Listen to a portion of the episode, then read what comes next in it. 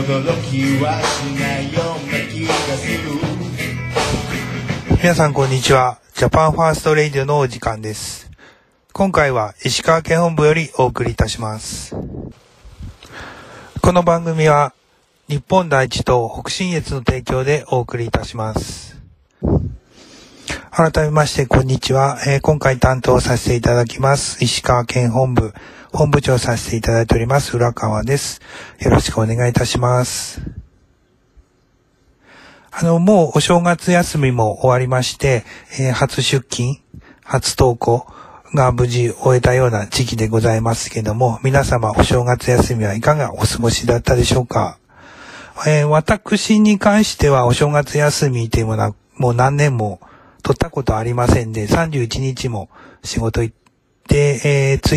日、2日、3日とずっと仕事ですね。このルーティンがもう何十年、十何年続いておりますので、お正月がっつり家にいてっていうね、正月とかっていうのは、もう最近全然経験したことがないような感じでございますけども、えっ、と、仕事から帰ってきますと、お雑煮があったり、おせち料理を食べたりということで、正月気分を味わう程度かなというような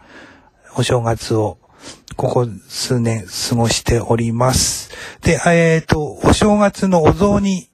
と言いますと、えー日本第一と新潟県本部の YouTube の方で新春一発目に北信越お雑煮対決という動画が上がっております。皆さんはもうご覧になられましたでしょうか？比較的、あの、北信越なんで近い県なんで地域性もあまりないのかなというふうに思ってましたけども、各県ごとにですね、全く違うお雑煮が出来上がっておりまして、お隣の県なのに全くお雑煮事情は知らなかったということで、私も見てて面白かったんですね。特にですね、具材のないのが石川県と福井県。で、具材のあるのが、えー、富山県と新潟県。で、丸餅を使うのが石川県、福井県で、角餅、四角の餅を使うのが、えっ、と、富山県と新潟県でしたね。で、えっ、と、味噌仕立てだったのが新潟、あ新潟県で福井県だけでしたので、えっ、と、その辺に境目があるような感じでした。で、特にですね、面白かったのが、福井県本部、福井県本部はまだないですけど、福井県の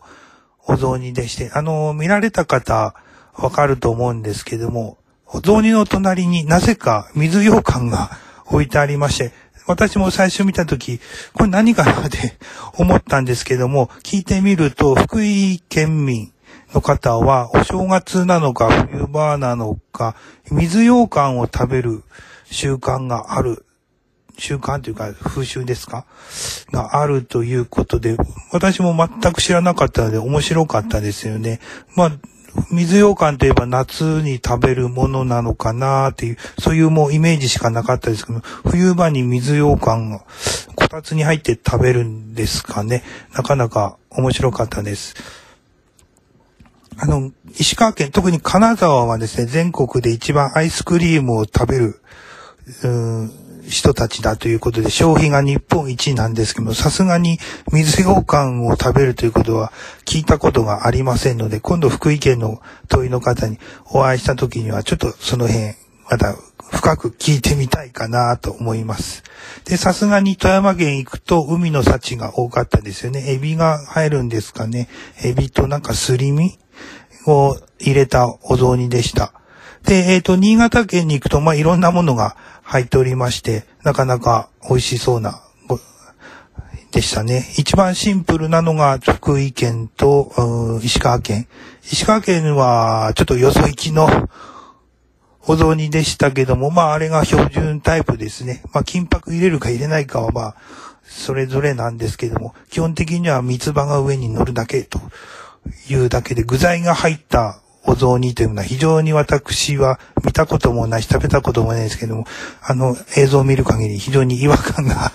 ありました。まあ、あの、福井じゃなくて富山とか新潟の方に言わせれば、具材のないお雑煮なんて寂しくないのかなっていう感じで見てるのかなとも思いますけど、まあそれはお互い様でございまして。で、一応対決ということで、今から投票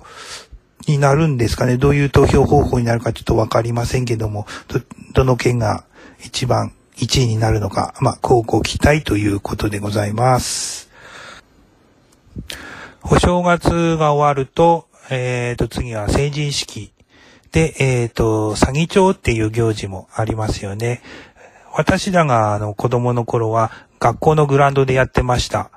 で、皆さんご存知の通り火を使う行事なので子供だけではちょっとできないので学校の先生とか近所のお年寄りが私らの時はよく一緒に参加してくれてましたけども一緒にあのやってました。で、あの火を焚いてそこにあの書き初めですね。あれ、私の小学生の頃は必ず小学、冬休みの宿題に書き初めっていうのがあありました。今はもうあると思うんですけども、ないのかな？ちょっとわかりませんけどね。その書いた書き初めを火の中に入れて、えっ、ー、と、火が大きくなると、字が上手になると。いうことで、えー、みんな一生懸命火の中に書き初めを放り込んで燃やしてましたね。それと同時に、あの、お餅ですね。アルミホイールに包んだお餅を、その火で焼いて、そのお餅を食べると、その日、その年、一年は無病息災で過ごせるよっていうような風習の行事でした。はい。で、私、今はどうなんですかね？近所の学校でやるのかわかりませんけども、あの、近所の神社では毎年やっておりますね。1月の15日ですか？日が確か決まってたと思うんですけども、毎年やっております。で、あの、先ほどちょっとインターネットで見たんですけども、詐欺町って呼ばない地域もあるみたいで、なんて呼ぶんですかね？また西日本、東日本とかで、ちょっと呼び方も変わるのかもしれないですけどね。なんとか焼きとかって出てたと思うんですけども、ちょっと聞いたことのない名前でした。我々石川県民は多分全員詐欺町としか言わないと思うんですけども、またその辺、また、知ってる方いらっしゃいましたら、教えてください。で、えっ、ー、と、私は自慢ではないんですけど、字が、ちょっと残、非常に残念な感じで、一生懸命書いてるんですけども、非常に汚いということで、子供の頃、多分おそらく左義長に、あの、書き留め、放り込んでも字は、あの、火は大きくならなかったのが原因かなと思っております。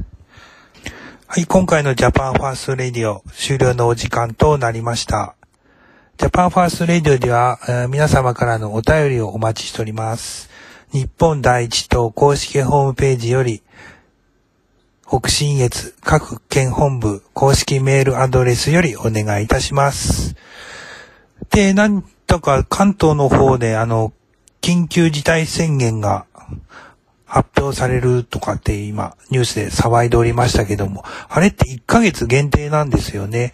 1月8日から2月7日までというふうに報道されておりました。これっておかしいですよね。終了の日付って決められないですよね。その時の状況を見て、2週間なのか3週間なのか、ましてや2ヶ月なのか3ヶ月なのかって、その時の状況を見ないと決めれないですよね。2月7日までっていう風に、とりあえず2月7日じゃないです。2月7日までっていう NHK の報道がありましたけど、こんなおかしいことないですよね。2月12日から春節だからですか。シナ人を呼び込む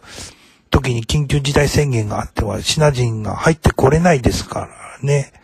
ということで、最近は正体も隠さなくなった自民党を批判しています。日本第一党でございます。それではまた次回お会いいたしましょう。北信越よりジャパンファースト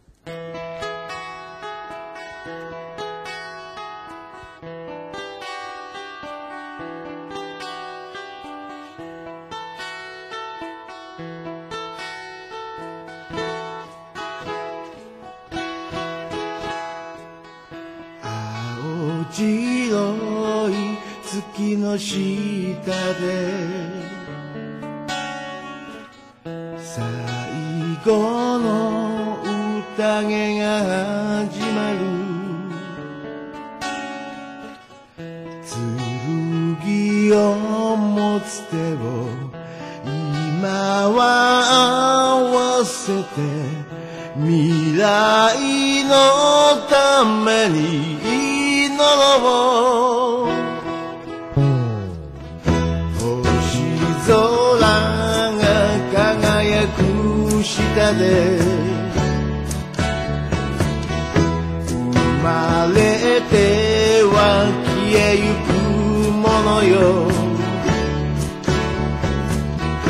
僕らの進